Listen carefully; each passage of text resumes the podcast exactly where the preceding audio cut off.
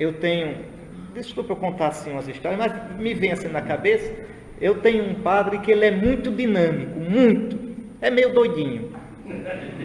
Mas ele é um doidinho santo, aí eu deixo, né, eu, eu dou uma, né, eu dou uma, uma, não, não dou corda não, senão, não, não, não, não, não, não precisa de corda não aquele lá, eu só deixo, eu vou, eu vou monitorando e deixo. Eu deixo, porque realmente é por amor de Cristo. E aí deixa, deixa. Deixa o Espírito de Cristo. Né? Aí, só para vocês terem uma ideia, ele, ele numa comunidade pobre fez um projeto de igreja que era uma coisa do outro mundo. E mandou pedir dinheiro à Advent, e a Advent deu um belo não a ele. Aí ele chegou no domingo e disse: Olha, eu recebi a resposta da Advent e a resposta foi não. Mas eu não vou ficar triste não, porque graças a Deus a gente tem o dinheiro. Aí todo mundo riu, né, disse, né, ele está no bolso de vocês, vamos construir. Aí na semana seguinte, 5 horas da manhã, ele colocou bota de borracha, pegou uma picareta e começou a cavar o, o alicerce da igreja dele lá. E só terminou quando construiu toda. É uma igreja linda, uma igreja, veja, que podia ser igreja de um bairro chique do Recife. E aquele povo pobre construiu com ele. É um negócio tão interessante que a igreja passa o dia todo aberto e ninguém entra para roubar que o povo cuida. Entende? Uma igreja enorme, enorme, enorme, enorme. Ele construiu. Inventou tudo quanto era doidice. Vendeu bilhete para show de Roberto Carlos, e quando o pessoal foi, era ele de peruca cantando. Fez, fez, fez muita doidice, muita doidice, muita doidice, muita doidice. Fez um bingo com a vaca e colocou fantasia a vaca e puxava pelo meio da rua. A cidade onde ele está tem muito veranista que vem do Recife, vem de outros cantos, vem até de outros países porque é naquele complexo, Porto de Galinhas, um pouco mais lá. É uma praia mais bonita do que Porto de Galinhas. Então, aí pronto, o pessoal todinho já o conhece, sabe as doidices dele. Né? O pessoal na praia ele passa, coloca uma batina e sai com cartaz, os horários de missa pelo meio da praia. Aí o pessoal, lá vem o padre, lá vem o padre.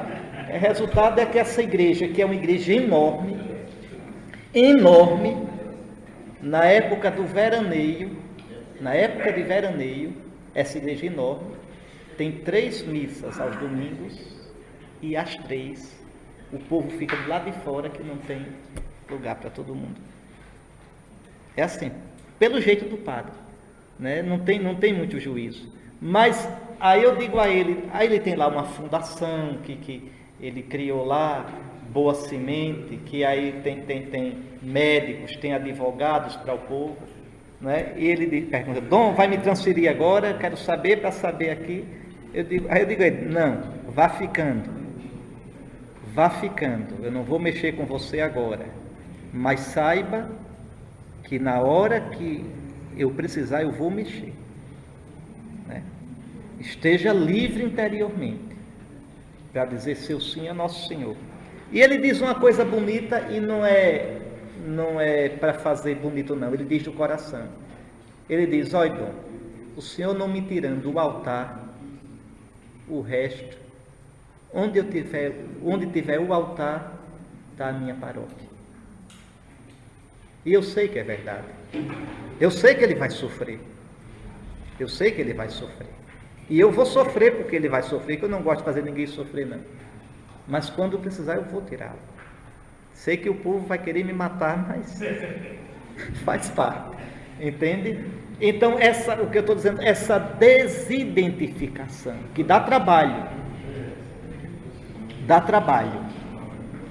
Eu não sou, minha paróquia não é minha vida. Meu trabalho não é minha vida. Aquele título que eu tenho não é minha vida. Tu, Senhor, és a minha vida. Tu és a minha vida. É como o padre que diz: O meu altar é a minha paróquia. Não me tire o altar. O resto me mande para onde quiser. Me mande para onde quiser. Então, é, é, veja, é na oração, é na oração, é estando diante de Deus que a gente adquire isso.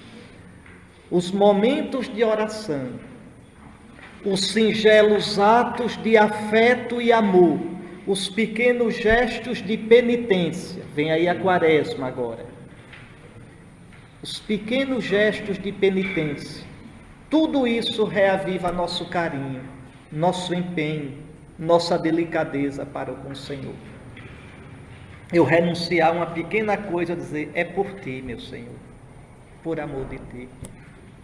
É naquela intenção, daquela menininha que está doente, é por amor a ti. Essas coisas nos ajudam tanto. Triste de quem não tem uma história com nosso Senhor. Veja, os momentos de oração, então, a oração tem uma função, incutir-nos conhecimento experimental, pessoal da nossa união com Deus em Cristo, transformando, acendendo, aclarando nossa consciência, normalmente obscurecida, despertando-a para a presença do Senhor Deus em nós. Se a gente não para, não tem momentos assim com o Senhor, a gente termina reduzindo Deus a uma ideia, tirando Deus do horizonte. Um bom momento para rezar, padres, que vocês podem aproveitar, são as horas que passam dirigindo. Em geral, estão só no carro. É um belo momento para estar sozinho com Deus, para se colocar diante dele. A oração, podemos dizer sem medo, nos centra em Deus e assim nos equilibra e liberta de nós mesmos e de nossas inconstâncias e estreitezas.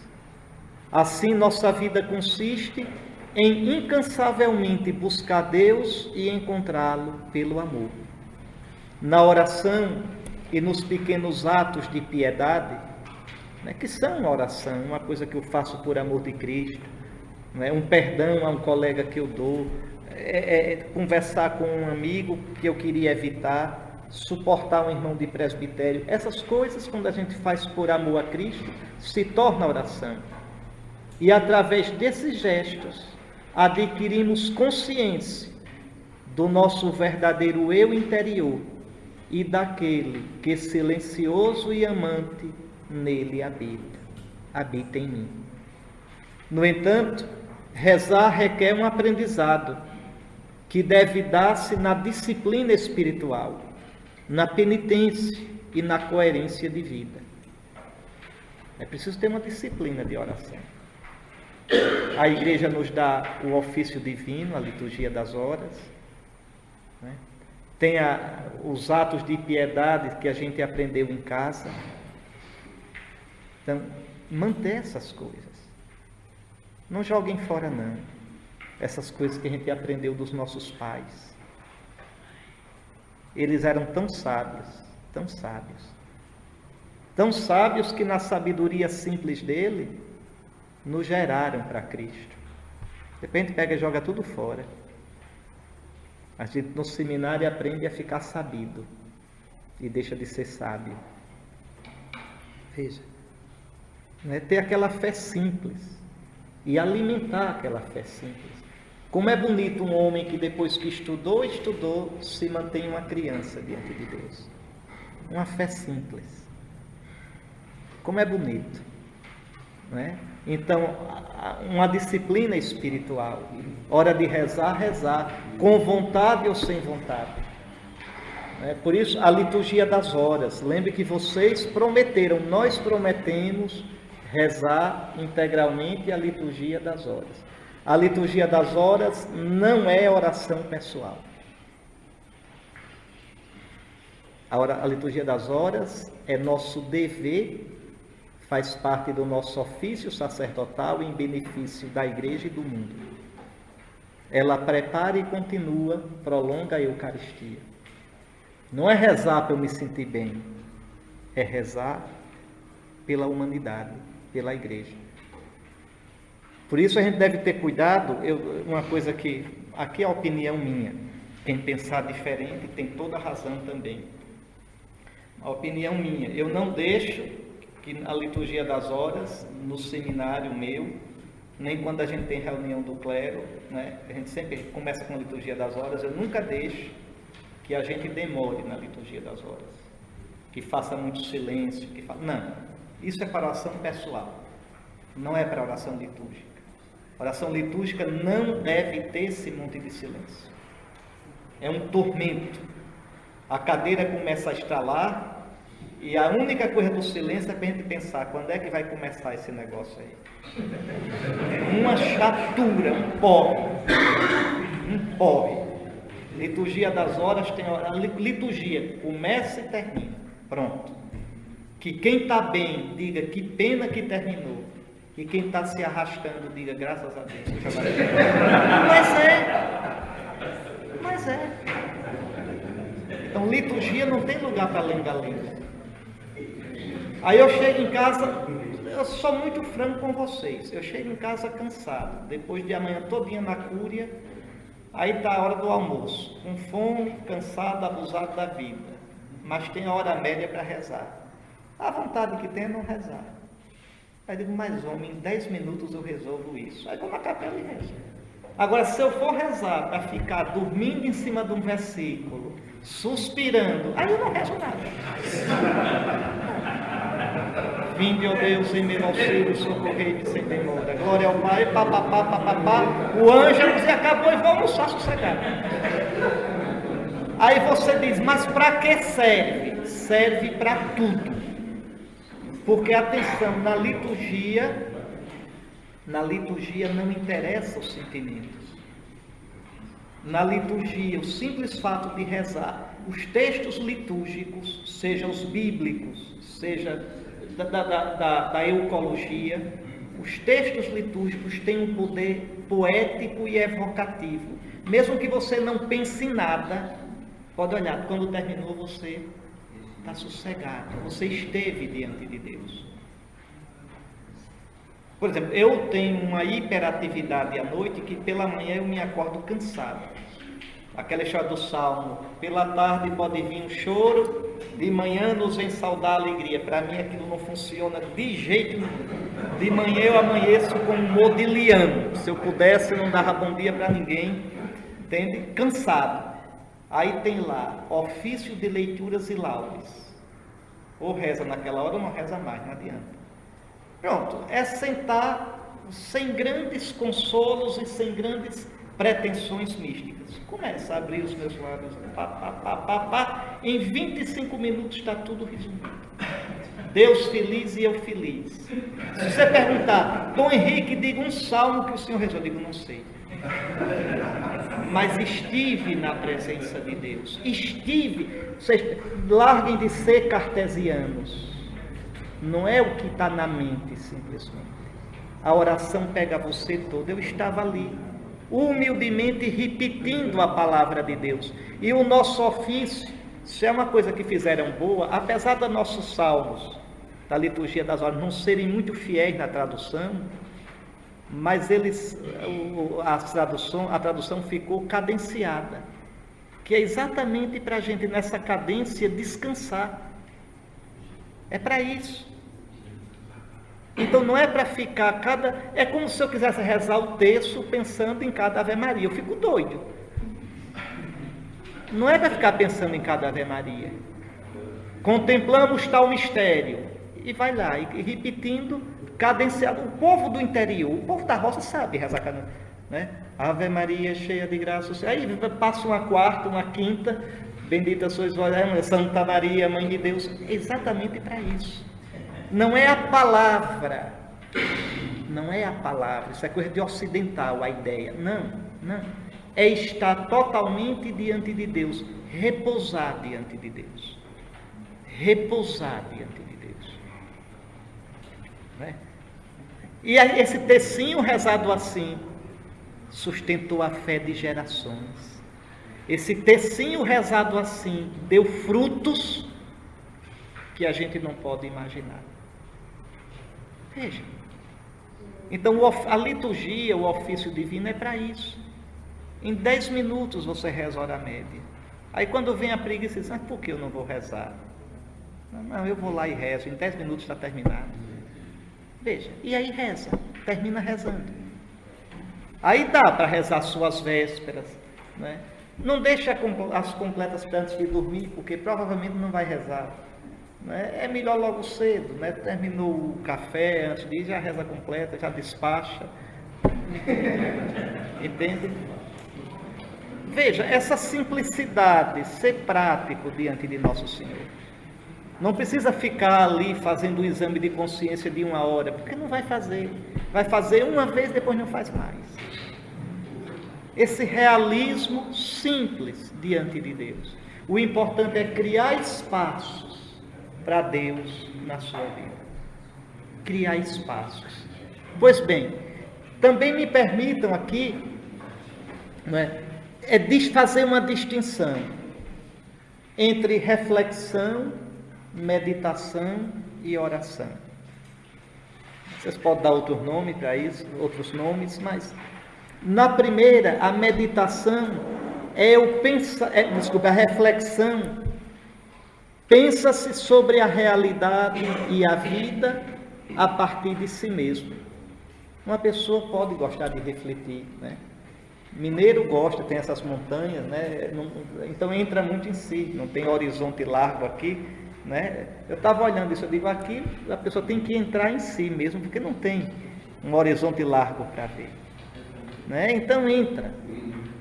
Então você pode ficar ali matutando, matutando sobre a vida, matutando sobre o seu trabalho, isso é reflexão. Não é? Refletir é um bem, é uma riqueza. Refletir ajuda-nos a ser mais maduros a nos conhecer mais, a agir de modo refletido. Mas a reflexão não significa por si mesma uma abertura para Deus. Na reflexão, eu reflito a partir de mim mesmo, das minhas ideias, do meu temperamento, da minha história. Isso ainda não é abertura para Deus. Depois, a gente tem é? a meditação.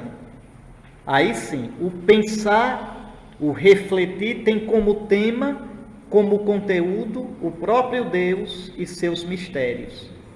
Eu pensar a vida a partir de Deus, a minha vida. Eu pensar né, nas obras de Deus, eu pensar o quanto Deus me amou. Tudo que eu pensar colocando Deus no meio é meditação. Meditar é pensar nele e naquilo que a ele se refere. É também pensar em nós mesmos a partir dele. Veja, isso é muito importante. Naquele momento de silêncio no carro, né, quando, me, quando eu faço o meu asseio matinal, é importante. No entanto, isso ainda não é oração. O que é a oração? Santa Teresa dizia: é tratar de amor com aquele que nos ama. Não é? A oração é colocar-se diante de Deus em diálogo de amor. Na meditação eu falo, eu penso nele na terceira pessoa. Na oração eu digo tu. É na segunda pessoa. Eu não penso em Deus simplesmente eu dialogo com Deus. Para mim, a mais bela definição de oração, quem dá é uma mulher na Sagrada Escritura, uma mulher simples, uma matuta. Ana, a mãe de Samuel. Lembram? Quando ela foi a Silo,